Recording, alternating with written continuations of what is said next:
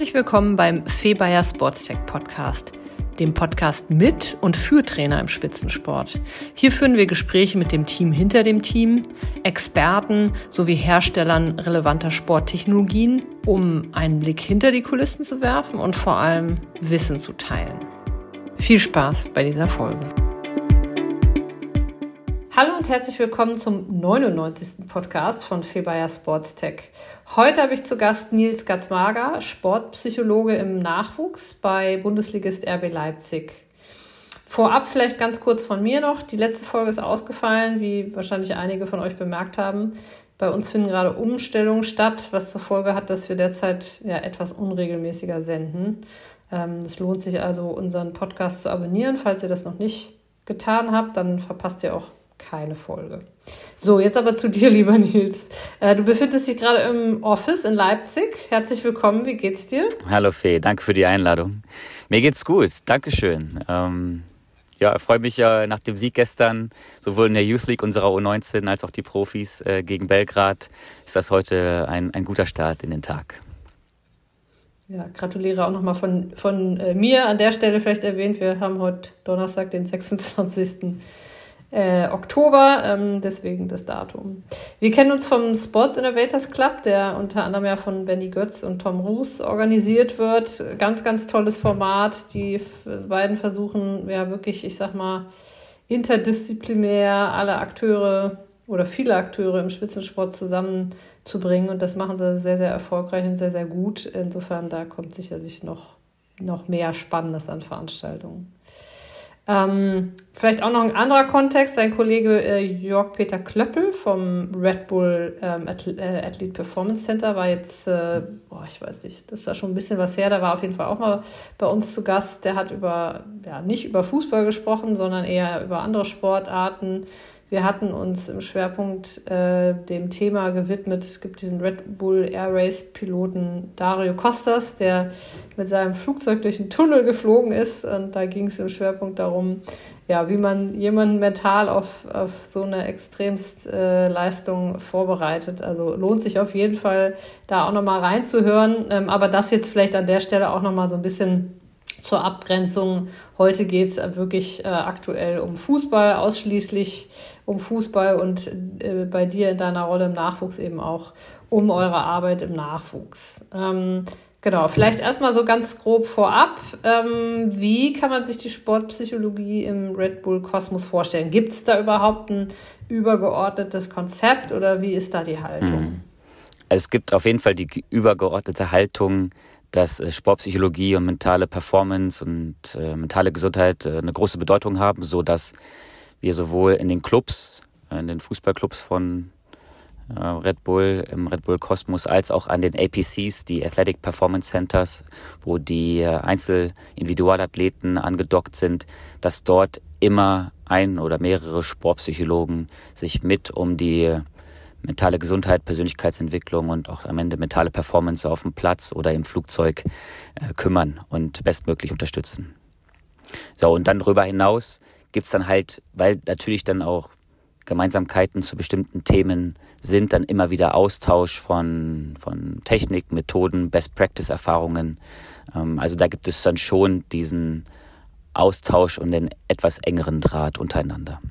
Mhm. Ja, ja, das ist ja schon auch beträchtlich, ähm, was da mittlerweile unter dem Dach Red Bull an an Organisationen im Sport entstanden ist. Und das ist ja sicherlich auch, ja, hat mittlerweile eine gewisse, Komplexität erreicht. Nichtsdestotrotz, ihr habt äh, im Red Bull Kosmos, ihr, ihr fasst ja mittlerweile auch im Fußball die vier Fußballstandorte beziehungsweise vier Fußballvereine unter Red Bull Soccer International zusammen. Da gibt es ja jetzt auch eine Einheit in München, die so ein bisschen übergreifend da das koordiniert. Ähm, gibt es denn für den Bereich Fußball nochmal spezielle Akzente, eben ja sportartspezifisch, die ihr da setzt? Mm, ja, zunächst einmal ist da jeder Verein für sich auch autark, so mhm. in seinem Handeln, in seiner Vorgehensweise. Natürlich gibt es da diese Spielphilosophie, diese Grundidee, die sich in den Red Bull-Vereinen dann schon immer wieder auch zeigt.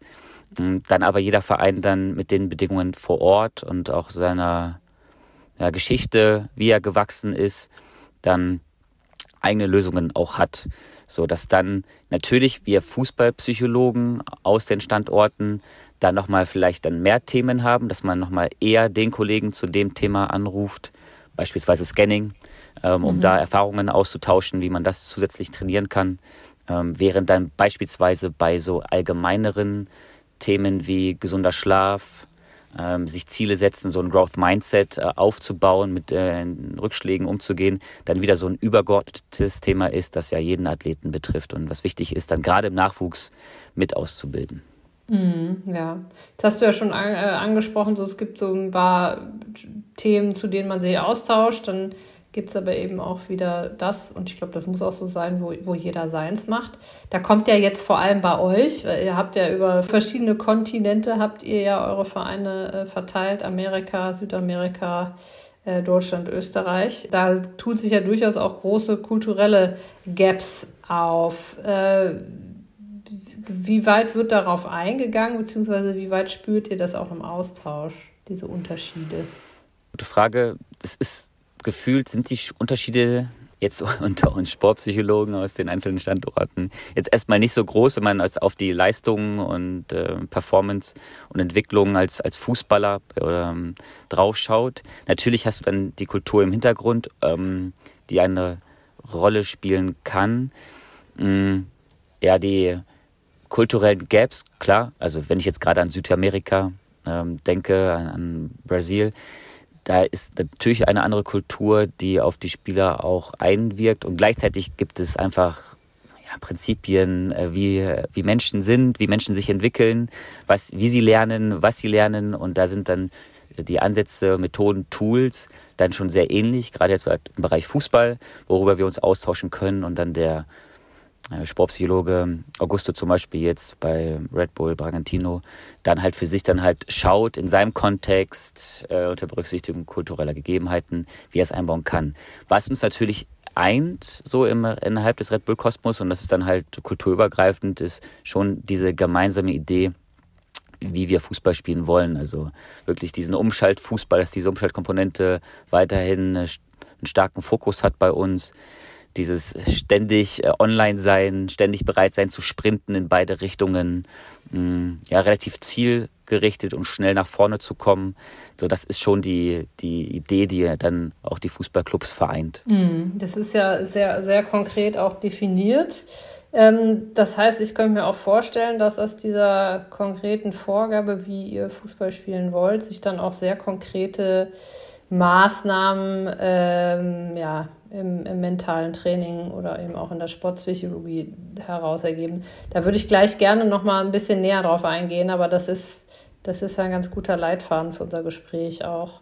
Ähm, bevor wir da so ein bisschen äh, in die Details eintauchen, noch mal so ein bisschen auf der Metaebene.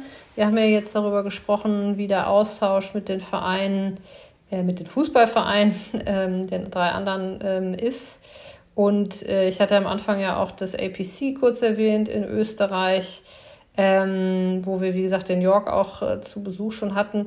Wie ist da jetzt der Austausch? Weil das APC ja auch sportartübergreifend, also nicht, nicht zwingend sportartspezifisch agiert.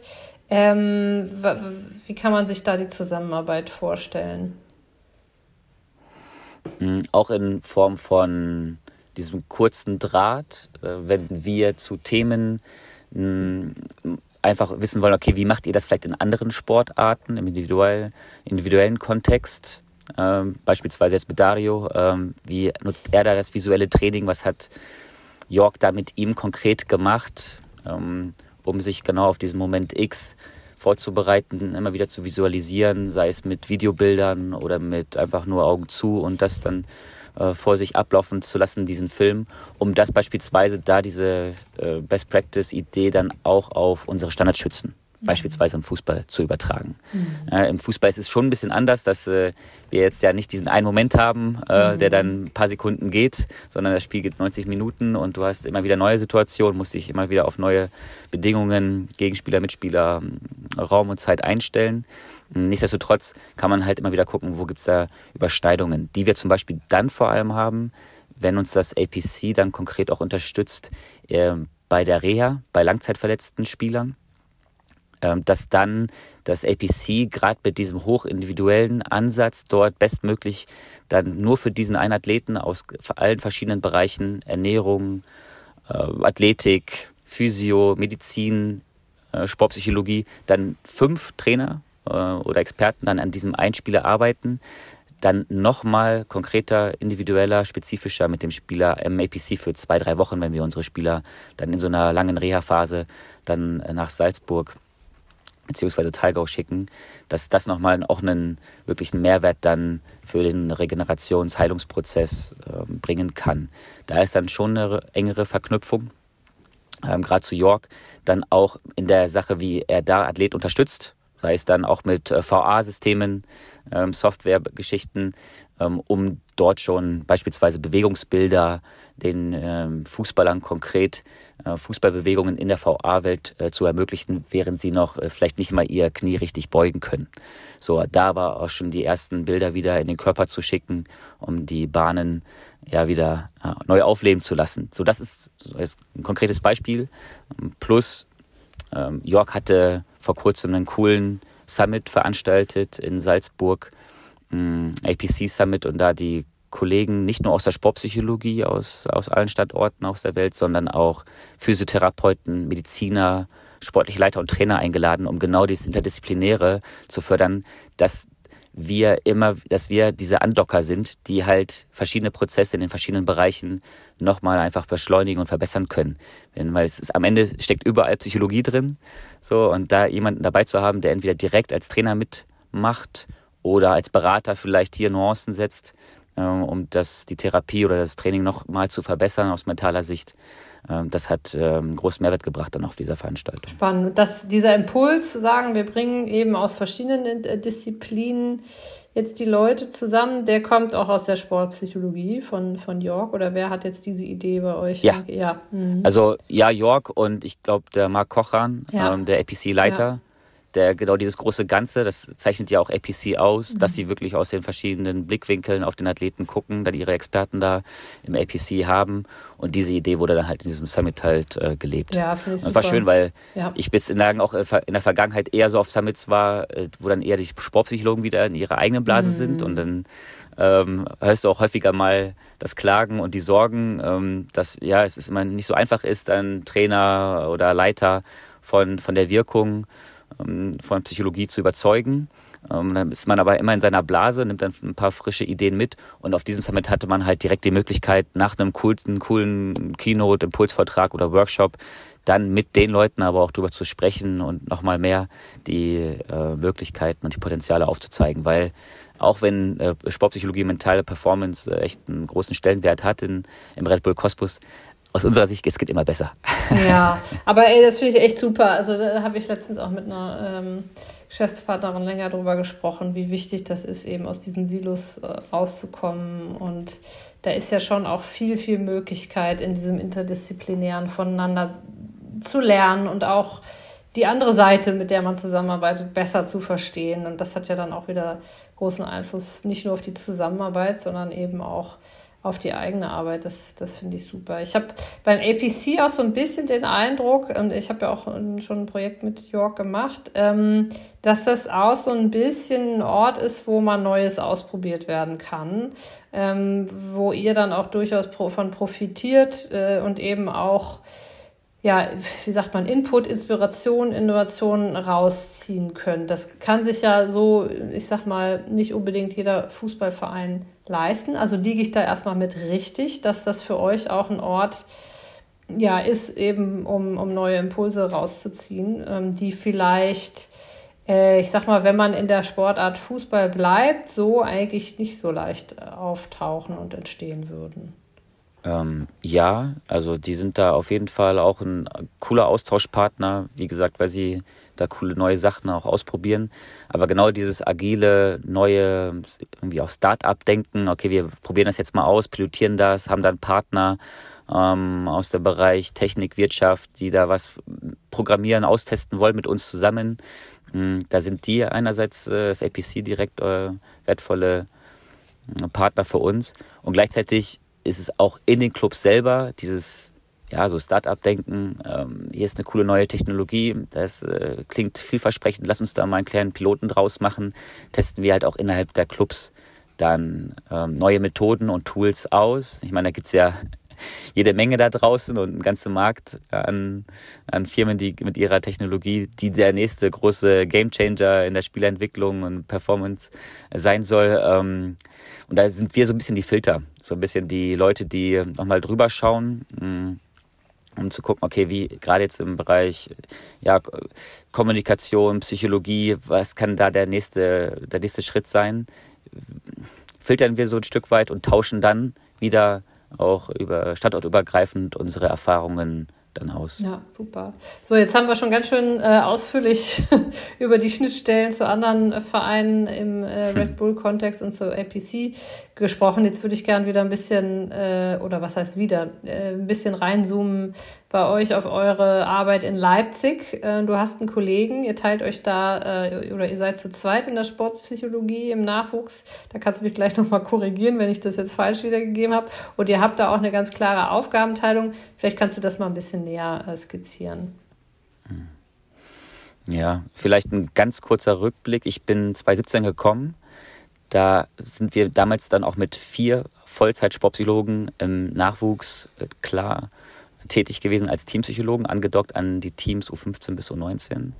Das ist dann in den Jahren danach so ein Stück weit rausgewachsen, weil ein Kollege dann zu den Profis ist, ein Kollege, ein guter Kollege dann zu sich selbstständig gemacht hat, so dass jetzt in den letzten drei, vier Jahren der Andy Borchert und ich zusammen die Sportpsychologie im Nachwuchs gemacht haben und wir vor zwei, zweieinhalb Jahren und ähm, da uns entschieden haben, unsere Aufgaben beziehungsweise die Zielgruppen zu fokussieren und uns ähm, nicht nach Altersjahrgängen, irgendwie der eine macht die etwas älteren und der andere macht die jüngeren beispielsweise. Nein, wir haben uns nach ähm, Spieler und Trainer mhm. aufgesplittet. Andy hat dann ein überragendes ja, Förderentwicklungsprogramm für die Trainer aufgesetzt. Gerade so in dem Bereich soziale Kompetenzen, Führungskompetenzen, ähm, da bestmöglich die Trainer zu unterstützen in Form von Workshops von ihm oder mit externen Top-Leuten oder halt Coaching, 1 zu 1 Coachings, plus Hospitationsmöglichkeiten für Trainer schaffen, auch mal aus der eigenen Blase rauskommen, andere Fußballclubs kennenlernen, aber auch andere Sportarten kennenlernen, immer wieder auch raus aus dieser Fußballblase, um ja andere ähm, aus anderen Branchen, Bereichen zu lernen, die da vielleicht schon günstigere Lösungen gefunden haben, während wir manchmal dann im Fußball noch vielleicht äh, zu lange in unserer Suppe herumköcheln. Mhm. Und ich mich auf die Spielerentwicklung fokussiert habe Natürlich mit dem Anspruch dann irgendwie dann das sind, das sind dann relativ viele Spieler im Nachwuchs. Jetzt, äh, wir fangen bei uns in der Akademie an mit ab der U13 bis U19. Das sind dann 100, 120 Spieler. Die kann ich natürlich jetzt nicht alle bestmöglich optimal betreuen. Da bin ich auch gerade dabei, das ein Stück weit neu auch zu strukturieren, auch durch den neuen Impuls mit Manuel Baum, der im Sommer als neuer sportlicher Leiter kam. Da jetzt äh, das neu auszurichten, etwas zu fokussieren, meine Service- Leistungen für Spieler, in Klammern auch Trainerberatung, dahingehend das ja, ein bisschen, bisschen zu schärfen, den Pancho der Psychologie hm, nochmal eine größere Wirkung zu geben und im besten Fall vielleicht dann auch ins, äh, in ein, zwei Jahren wieder mit zwei Sportpsychologen im Nachwuchs für die Spielerbetreuung zu arbeiten, denn es ist halt auch extrem wichtig, dass du halt die Jüngeren im Blick hast. Mhm. Die jüngeren Spieler dort, die Basis, ähm, einfach die Jungs schon bestmöglich mit ausbildest ja. ähm, und dann wirklich ab U17 und 19 dann ihre, ihre Themen individueller angehst und dann so den letzten Schliff ihnen auch aus äh, psychologischer mhm. Perspektive. Ja, je früher man damit ansetzt, desto besser, dann ist die Akzeptanz ja. sicherlich auch höher. Aber habt ihr da im Nachwuchs, also und ich meine jetzt in beide Richtungen, Trainer wie auch Richtung Spieler, habt ihr da Akzeptanzthemen oder ist es wirklich ein Umfeld, wo das ich sag mal, aufgesaugt wird wie ein, wie ein Schwamm. Es ist eher auf dem, ja, nee, auf dem, auf dem Kontinuum eher aufgesaugt wie ein Schwamm. Ja, super. So, ich meine, du hast immer mal vielleicht einen äh, Spieler dabei, so, der jetzt gerade auch in so einer pubertären Phase ist, dass er erstmal für sich dich macht und dann kommst du nicht so easy an ihn ran und dann hört er erstmal vielleicht auf seinen besten Freund oder Berater, wenn es vielleicht gerade ein Thema ist irgendwie, äh, dass er nicht so performt und das vielleicht nicht so einsieht, äh, was ihm der Trainer ähm, vielleicht mitgeben möchte und du als Psychologe vielleicht nicht so rankommst in dem Moment. Grundsätzlich aber ähm, dadurch, dass ich jetzt auch sechs Jahre, sechseinhalb Jahre hier bin, Andy seit über sieben, acht, neun Jahren hier ist, äh, ist die Sportpsychologie halt voll da, mhm. total selbstverständlich bei allen. Wir sind total angedockt. Ähm, nicht nur, dass wir jetzt also einen Workshop geben oder eins zu eins Coaching, sondern wir sind angedockt an Meetings zu, wie können wir unsere Ausbildung insgesamt verbessern in der Akademie, wie können wir allgemein die Talentförderung verbessern, wie können wir unsere Förderung vielleicht von möglichen Top-Spielern, Fokusspielern verbessern, da Kräfte bündeln, wie können wir Entwicklung nachhaltiger festhalten, davon lernen, geschickt Daten erheben, in welchen Bereichen macht es Sinn, welche Daten machen Sinn, um ähm, Entwicklungen auch nachzuvollziehen, ein Stück weit vorherzusagen. Wie können wir unsere Kultur verbessern, so eine High-Performance-Kultur hier reinbringen, denn ich meine, das ist jetzt, ähm, das haben andere große Clubs in Deutschland haben da ähnliche Probleme. Wenn du so eng verbunden bist mit den Profis, jetzt auch bei uns am Standort, wir sind hier Nachwuchs am selben Standort, die Profis sind 50 Meter weiter im gleichen Gebäude, machen die ihre Videoanalyse oder sind im Kraftraum hm, ist diese, dieser Eindruck von, ich habe schon geschafft, wenn ich bei RB Leipzig Nachwuchs spiele, der kann halt irgendwie kommen und kann auch irgendwie dich dazu verleiten, vielleicht weniger zu machen.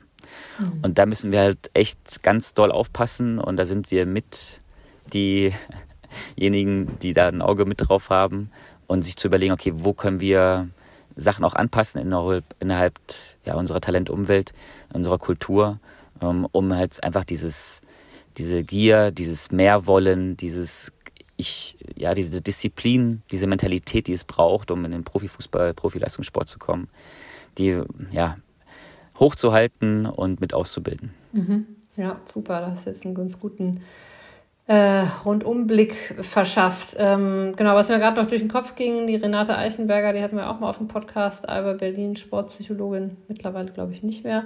Äh, aber ja, die durfte ja auch im Nachwuchs schon das Konzept äh, für Alba Berlin entwickeln und hat das sehr ähnlich gemacht. Also, dass sie vor allem auch an den Trainern, mit den Trainern, äh, dass die die eben auch ausgebildet haben, weil wenn du den Trainer ich sag mal, ja, sportpsychologisch ausgebildet hast, da eine hohe Akzeptanz hast, dann färbt das natürlich automatisch aufs Team, auf den Spieler ab. Also insofern, ich glaube, das ist sehr, sehr schlau, das so zu machen. Und ähm, du hast eben noch gesagt, äh, genau, du hast es, glaube ich, Förderentwicklungsprogramm für die Trainer genannt. Ähm, mhm.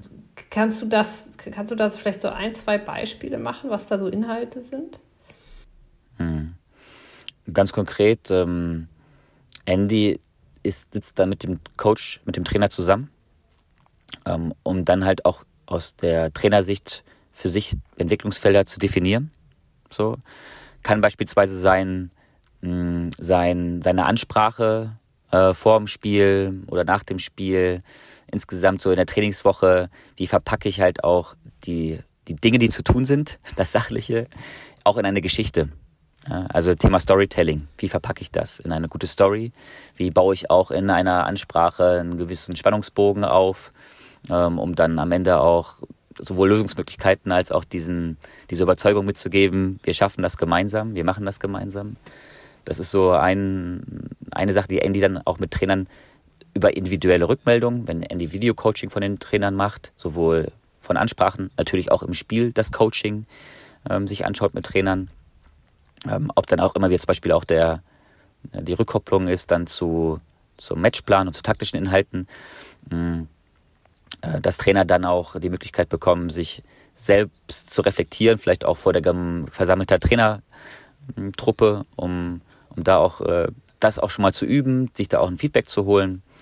Mm, das mal so als äh, konkretes Beispiel, ja, cool. auch mit ihrer Körpersprache zu arbeiten, sich mhm. äh, über die Macht der nonverbalen Kommunikation bewusst zu werden, holt dann Andy Experten rein, die da mit den Trainern Impro-Theater machen Ach, cool. oder wirklich auch was zur Körpersprache konkret. So richtig also ist schon, Feedback. schon ziemlich ja. cool.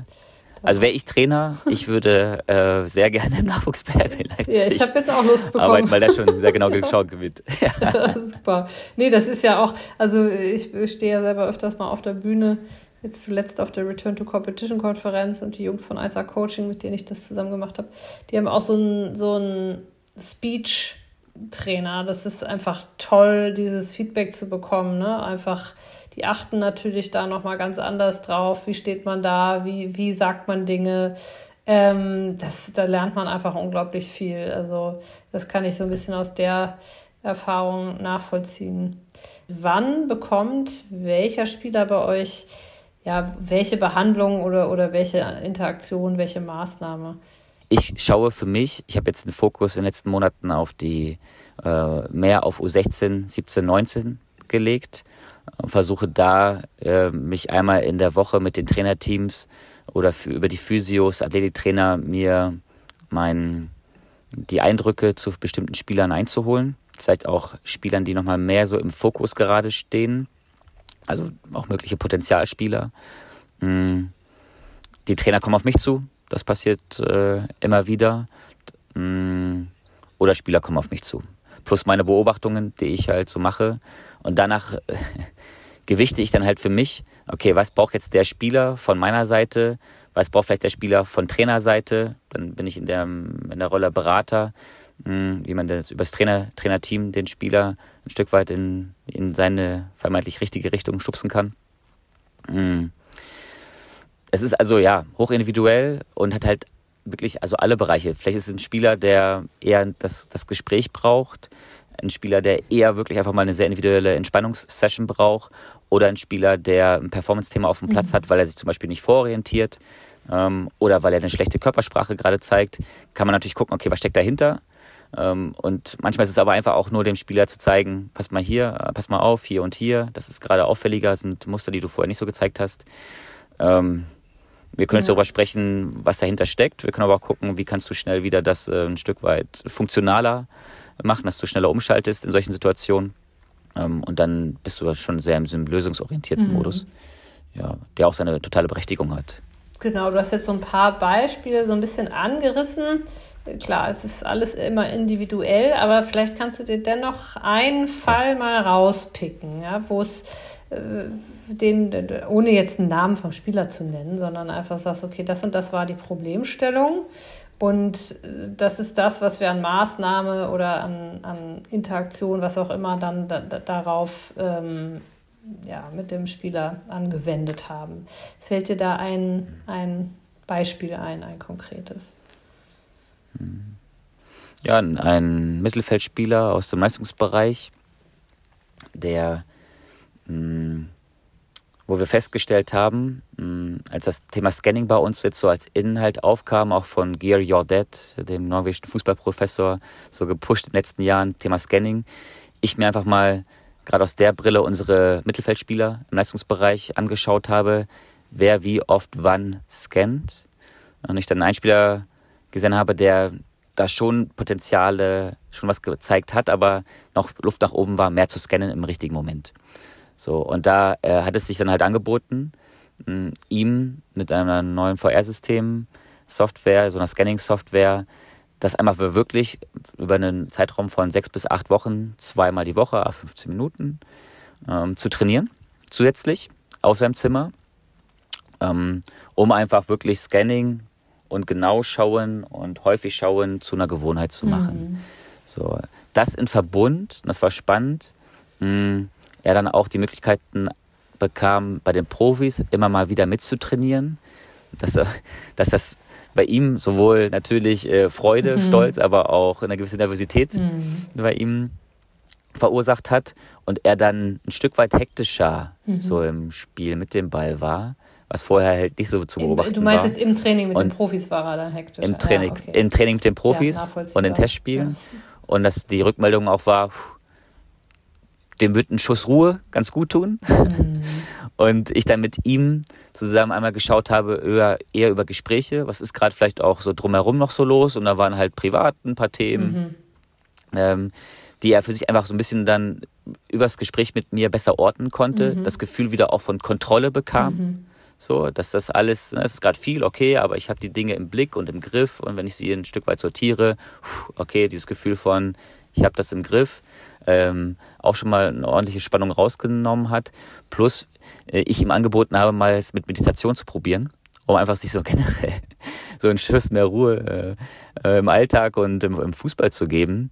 Und dass das jetzt echt so unser kleines äh, Ritual geworden ist, dass wir uns einmal in der Woche treffen Ja, das ist so sein Anker, dass er es mindestens einmal in der Woche macht. Er halt darüber hinaus noch zusätzlich äh, meditieren kann, wann er möchte, ähm, um einfach diese, äh, weiter diese Klarheit, diese Ruhe beizubehalten, um einfach auf dem Platz wirklich da gute Entscheidungen mhm. zu treffen. Plus, jetzt nach diesem acht Wochen Training mit dem Scanning, ähm, er wirklich sehr stabil, sehr gut zu den richtigen Momenten scannt und entsprechend da auch die richtigen Entscheidungen mhm. trifft. Zwei Nachfragen, vielleicht kurz zum Scanning. Diese, ähm, das VR-Training, macht ihr das jetzt noch weiter oder ist das dann, habt ihr das nach den acht Wochen abgeschlossen?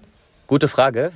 Ähm, wir sind da ja auch jetzt in so einem Dreivierteljahr Pilotierungsprojekt. Äh, und ich hatte ihn in den ersten acht Wochen, so, das war so im März, Februar, äh, März, April. Dann haben wir es für zwei Monate mal pausiert. Und dann war für mich natürlich auch die Fragestellung, okay, was, was bleibt davon? Wie viel Gewohnheit ist noch da, wenn du es einmal wirklich mhm.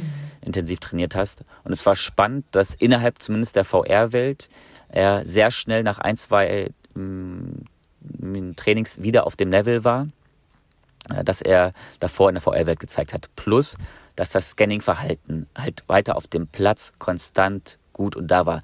Weil am Ende ist, es wahrscheinlich so ein Zusammenspiel von, ja, das Training mit der VR und dadurch ähm, das ganze System darauf trainieren, dass es auch ein automatisierter Prozess wird. Und gleichzeitig erhöhst du ja einfach das Bewusstsein für mehr Scannen. Und die Spieler gehen einfach aktivierter ja, ja, mit einem größeren Bewusstsein für Scannen auf dem Platz, merken dann auf dem Platz, ah, okay, das bringt mir den und den Vorteil. Sie gewinnen ein besseres Timing dafür. Natürlich mhm. mit der Positionierung, offen stehen, gucken. Okay, ich gucke dann nochmal, wenn der Ball auch gespielt wurde zu mir, dann mache ich nochmal diesen Scan und dass sich das dann als so einspielt, das passiert natürlich auf dem Platz und das passiert mit einer höheren Aufmerksamkeit dafür. Ähm, deshalb ja, die Effekte sind dann konstant, weil einfach dann mhm. auch diese erhöhte Aufmerksamkeit da ist. Ja, ich habe, also ich, so ein paar Aspekte, ich glaube, genau, bis etwas ins Unterbewusstsein dringt, ich glaube, das braucht, und, und so, ein, so ein weitestgehenden Automatismus würde, ich glaube, das braucht noch mal ein bisschen länger als acht Wochen, aber das Thema Bewusstsein, was du angesprochen hast, also das kann ich zumindest mal von mir nachvollziehen, das ist, glaube ich, extremst äh, stark, wenn man, wenn das einmal äh, auf angekommen ist und verstanden ist, wenn man da ein bisschen mit trainiert hat. Das macht, glaube ich, schon mal einen ganz großen Unterschied. Ähm, genau, das erstmal, und das ist ja auch, da sind wir auch beim Thema äh, Sporttechnologien, da gehen wir gleich vielleicht noch mal ein bisschen näher drauf äh, ein, auf das Scanning. Ähm, du hast aber auch das Thema Meditation ähm, kurz ähm, angesprochen. Äh, vielleicht erstmal Rückfrage, ist das äh, eine, eine geführte Meditation? Machst du die Führung durch die Meditation oder nutzt ihr eine App oder wie leitet ihr die Spieler an und in, in welchem Format? Wie kann man sich das vorstellen? Also beides. Ähm, ich ähm, habe eine selber jetzt ein paar Workshops äh, für mich als Fortbildung gemacht im Bereich hypnosystemisches Coaching und Anleiten von ja, Hypnose. Dadurch ist das Anleiten dann für mich auch von beispielsweise der Muskelentspannung, daher kenne ich es auch, mm, oder aus dem typischen Bodyscan, den man auch ja Athleten vermittelt, mm, ist diese Sprachmuster mir dann schon vertraut und in diesen Ton auch zu wechseln. Mhm. Dadurch mache ich dann halt auch die, ja, das, die einfache Atemmeditation als neuen Reiz ähm, und auch mal andere Stimme. Ähm, hören wir auch ab und zu mal uns ein Audio an und die Jungs kriegen dann von mir auch die Empfehlung, ähm, ja, mit diversen Apps auch zu arbeiten. Das Schöne ist ja, dass inzwischen es, es ja auch äh, bei Fußballern auf Social Media angekommen ist, ähm, dass immer mehr Fußballer auch dafür werben oder sich dazu auch bekennen. Ähm, und deshalb merke ich halt auch, dass die Jungs tatsächlich dann auch auf mich zukommen und nach Meditation auch fragen, ähm, gerade im U19-Bereich.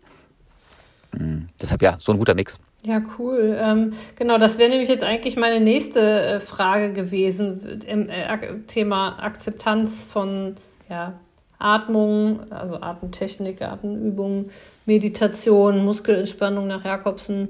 Ähm, das sind ja auch teilweise einfach auch nochmal unterschiedliche Maßnahmen, wo es sicherlich auch nochmal unterschiedliche Vorlieben gibt. Ähm, aber jetzt erstmal so allgemein gesprochen, du hast es so ein bisschen schon angedeutet, die Akzeptanz ist da mittlerweile recht hoch, oder? Ja, also sie ist hoch, ähm, weil Athleten und auch junge Athleten schon es wirklich zu schätzen wissen, mal abschalten zu dürfen. So, mhm. mal wirklich, puh, Kopf ja. aus, mal in den Körper rein, puh, der Stecker ist gezogen, es kommt mal so eine tiefe Entspannung, genau nämlich das Pendant zu immer Gas geben, ja. immer voll da sein. Ähm, das merken die dann schon. Also das Feedback ist dann entsprechend gut. Ja, super. Ja, das sind ja auch, wie du schon gesagt hast, sind ja auch so recht zeitgeistige Themen mittlerweile. Ähm, da ist ja, ja, die Gesellschaft, glaube ich, im Kollektiv auch gerade in der Veränderung. Genau, spannend finde ich ja immer so, einerseits versuchen wir irgendwie uns überall rauszunehmen und wieder runterzukommen und vor allem zu uns zu finden. Dann gibt es aber die Technologien, die ja auch durchaus kontrovers diskutiert werden, äh, auf, auf vielen verschiedenen Ebenen kontrovers diskutiert werden. Ähm, du hast eben das, das Thema VR ähm, Scanning äh, angesprochen. Ich glaube, da arbeitet ihr mit Corticore, wenn mich nicht alles täuscht, die wir, glaube ich, auch bald im Podcast haben.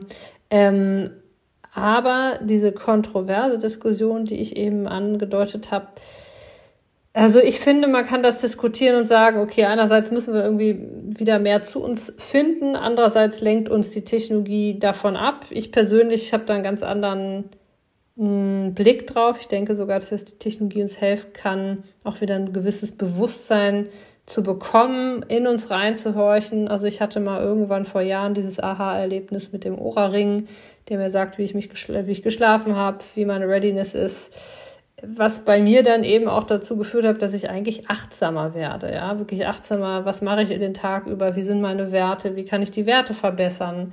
Ähm, also insofern, ich persönlich sehe das als sehr, sehr positiv und auch mit das VR-Beispiel, was du gemacht hast, es schafft Bewusstsein mit Hilfe von Technologien. Mhm.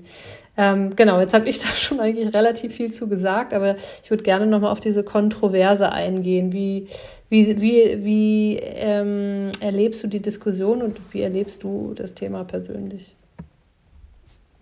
Hm. Ja, auch ähm, sehr intensiv die Diskussion. Ähm, ich bin, bin froh, dass wir da mit, mit beraten, mitgestalten, auch mitentscheiden können dürfen bei bestimmten Themen. Hm. Wenn ich jetzt so an die, ja, generell an, auch an da also Technik und auch Daten denke, finde ich schon cool, auch, auch die Möglichkeit zu haben, zum Beispiel für die Spieler ähm, vom Athletiktrainer direkt dann nach dem Training in, in, in, Echtzeit ihre Laufdaten zu sehen, ihre Sprintdaten. Das lässt sich ja natürlich wunderbar verbinden mit äh, sportpsychologischer Zielsetzung. Ja, ich nehme mir heute fürs Training vor, richtig Gas zu geben. Ich will meinen, meinen persönlichen Wert ähm, aus dem letzten Mal verbessern ähm, will mein Average nach oben schrauben mit schnellen Metern, will mich da auf das nächste Level bringen und kann mir direkt dann halt danach auch äh, Live-Daten holen, weil das war in der Vergangenheit ja dann für Sportpsychologen im Fußball ein bisschen schwierig. Äh, Im Vergleich zu vielleicht zu Sportpsychologen in, in Leichtathletik oder anderen Sportarten, wo schon diese Meter und Sekunden getrackt werden und da gibt es dann halt eine Zeit und dann kann man halt sagen, du hast dich verbessert oder verschlechtert und dann kann man gucken, woran es lag. Mhm. Und im Fußball war das mal ein bisschen schwierig. Deshalb sehe ich auch eher die, die, die Chancen und Potenziale so mit sinnvollen Daten ähm, an Sinn, zu sinnvollen Themen ähm, mehr Bewusstsein, mehr Klarheit zu schaffen und auch die Aktion, die Handlung danach entsprechend noch konkreter auszurichten, weil es einfach klarer ist, was ist oder was, wo es noch fehlt, was schon gut ist. Mhm. Ähm, und nicht nur so auf subjektiven Urteilen beruht. Also das sehe ich schon. Und gleichzeitig habe ich auch in der Vergangenheit äh, wahrgenommen, dass dann äh, irgendwie Hauptsache Daten ist alles und Daten sind alles und wir brauchen Daten, Daten, Daten. Und dann wirklich so eine Datensammellust entstanden ist, die dann aber auch mich vielleicht auch als Sportpsychologe im Bereich Diagnostik habe ich auch die Erfahrungen gemacht, mich dann halt mehr hinter den Schreibtisch zieht, weil ich dann irgendwelche kognitiven ja. Testdaten auswerte, aber ich nicht mehr mit dem Spieler arbeiten kann und auch das tatsächlich das Feedback für den Spieler selber überschaubar ist. Das hat vielleicht eine gewisse Power, für eine Talentvorhersage, aber dies auch verhältnismäßig überschaubar und dann am Ende nicht das wert, wenn ich mit dem Spieler halt nicht auch konkret mhm. an seinen Themen arbeiten kann und ihn besser machen kann. Ja. So, ähm, das ist dann, ähm, da, da, da, da bewege ich mich. Da sind wir sicherlich so in der übergeordneten Technologiediskussion drin, wobei sich da ja eigentlich immer mehr abzeichnet, dass dass man immer mehr beides braucht und dann im Zweifelsfall vielleicht auch sogar in der Sportpsychologie irgendwann jemanden, der, der einfach sich den Daten widmet. Ne? Im Moment ist das ja noch so ein bisschen übergreifend ähm, in Form von Datenanalysten, aber da geht die Entwicklung auch weiter. Ähm, ja. ja. ich bin gespannt, wie das, äh, wie das sich entwickelt. Ähm, in der Premier League sind sie da schon weiter. Die haben da auch nochmal andere finanzielle Möglichkeiten ja. als im Nachwuchsfußball ja. Deutschland dass da aber schon auch Datenanalysten dann wirklich, äh, ich glaube, selbst Aston Villa hat drei, vier Datenanalysten, die nur im Nachwuchs äh, zugeteilt sind, die dann halt aus den verschiedenen Departments sich die Daten holen, zusammengießen, um dann auch allgemein wieder immer in Verbindung zum Fußball und zur Entwicklung des Spielers Rückmeldungen zu geben. Das ist schon sensationell. Mal gucken, ob wir da vielleicht in den nächsten Jahren auch äh, zumindest auf, auf eine volle Stelle so kommen in dem Bereich, im Nachwuchsfußball bei den größeren Clubs. Mit, mit Sicherheit. Ich glaube, das ist irgendwann. Äh, ähm, ja, das wird irgendwann Standard werden. Aber gut, ähm, so viel an dieser Stelle. Ich sehe gerade, wir sind über die Zeit ähm, äh, ein bisschen, aber wir hatten ein super spannendes Gespräch. Äh, Nils, vielen Dank, dass du da uns äh, deine Einblicke mit uns geteilt hast. Ähm, sicherlich sehr spannend auch natürlich gerade auch für Sportpsychologen in anderen Vereinen. Und äh, ja, ansonsten weiterhin äh, gute Arbeit dir, ähm, alles Gute. Ähm, bis bald von mir. Vielleicht ja, danke dir, Fee. Tolles Format, toller Podcast, den du da hast. Äh, danke fürs Gespräch und ich freue mich schon auf die nächsten Folgen. bis bald.